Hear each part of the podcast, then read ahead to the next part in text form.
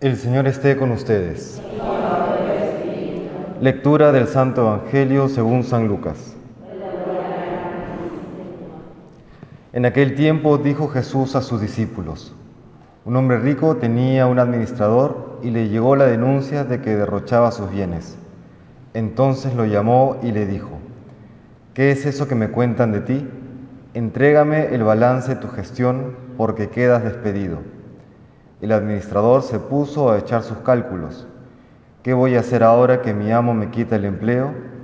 Para acabar no tengo fuerzas. Mendigar me da vergüenza. Ya sé lo que voy a hacer para que cuando me echen de la administración encuentre quien me recibe en su casa. Fue llamando uno a uno a los deudores de su amo y dijo al primero, ¿cuánto debes a mi amo? Este respondió, cien barriles de aceite. Él le dijo, aquí está tu recibo, aprisa, siéntate y escribe cincuenta. Luego dijo a otro, ¿y tú cuánto debes? Él contestó, cien fanegas de trigo. Le dijo, aquí está tu recibo, escribe ochenta. Y el amo felicitó al administrador injusto por la astucia con que había procedido. Ciertamente los hijos de este mundo son más astutos con su gente que los hijos de la luz. Palabra del Señor.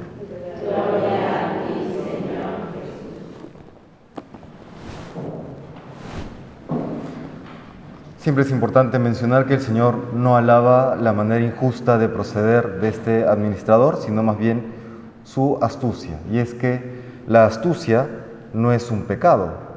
Es más, el mismo Señor nos la pide. Sean mansos como palomas y astutos como serpientes. La astucia es un requisito para poder evangelizar en medio de un mundo que es adverso y creo que en nuestro caso cada vez más adverso. Podríamos definir la astucia como la capacidad de aprovechar las oportunidades y evitar las amenazas. Pues estamos en ese contexto en el que requerimos ser astutos para poder seguir viviendo nuestra fe.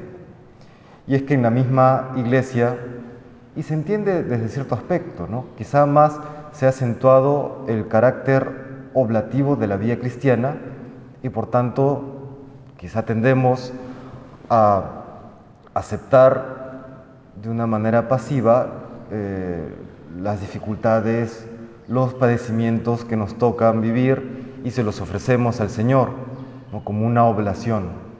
Y sin embargo, repito, si bien hay que ser mansos, hay que ser mensos, hay que ser astutos y si es que podemos sortear, si podemos evitar alguna de las amenazas en bien de la iglesia, en bien de la evangelización, habrá que hacerlo.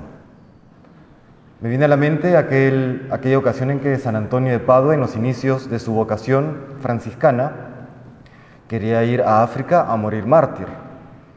Y el Señor claramente se lo impide, ¿no? porque no se trata solamente de entregar la vida como a él le daba la gana. Se trataba de entregar la vida como Dios quería que le entregue, a través, en el caso de San Antonio, de la predicación, de, un apostolado, de, de una capacidad de evangelizar enorme. Él fue astuto, utilizó todos sus dones en bien de la iglesia y para gloria de Dios. Lo mismo nosotros, habrá que utilizar todos nuestros dones, todos nuestros talentos para llevar el reino de Dios hasta los confines de la tierra, aportando las soluciones que se tengan que aportar, tanto los religiosos, los sacerdotes, como también los laicos. A veces se olvida la vocación primera de los laicos. No es ser eh, un, una especie de vida religiosa de segunda categoría, no, la vida de los laicos la vocación principal de los laicos, por supuesto, custodiando la vida interior, la vida espiritual, será ordenar todo lo temporal hacia el reino de los cielos, como nos lo dice claramente el Vaticano II. En ocasiones también vienen a los sacerdotes personas y nos dicen, Padre, pasa tal cosa, Padre, hay este problema en, en la iglesia, eh, eh, tiene que hacer algo, ¿no? hay una frase de, bueno, de quien viene es un tirano, pero al margen de que, de que venga de un tirano es muy cierta. Dice esta frase, si no eres parte de la solución o si no traes la solución, eres parte del problema. Es muy cierto, ¿no? Si no eres parte de la solución, eres parte del problema.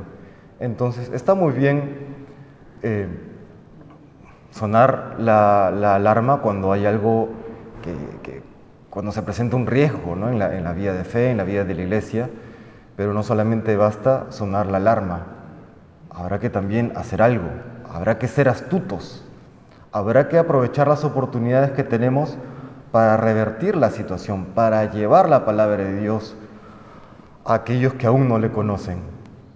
Ese es el reto que hoy nos presenta el Señor.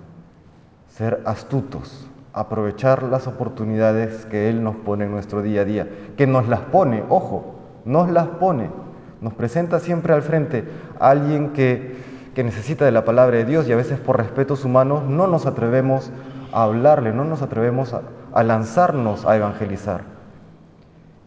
Y así como hay esta frase en el fútbol, ¿no? Goles que no haces, goles que te hacen, ¿no?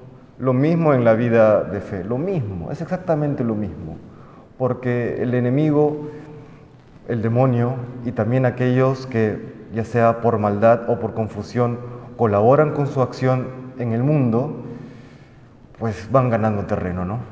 Van ganando terreno cada vez más. Pues le pedimos al Señor que nos conceda la gracia de ser astutos, de aprovechar las oportunidades que nos pone delante nuestro para evangelizar, para llevar la palabra de Dios a todos los que lo necesitan. Y allí estamos todos, porque todos necesitamos de Dios. Que el Señor nos bendiga.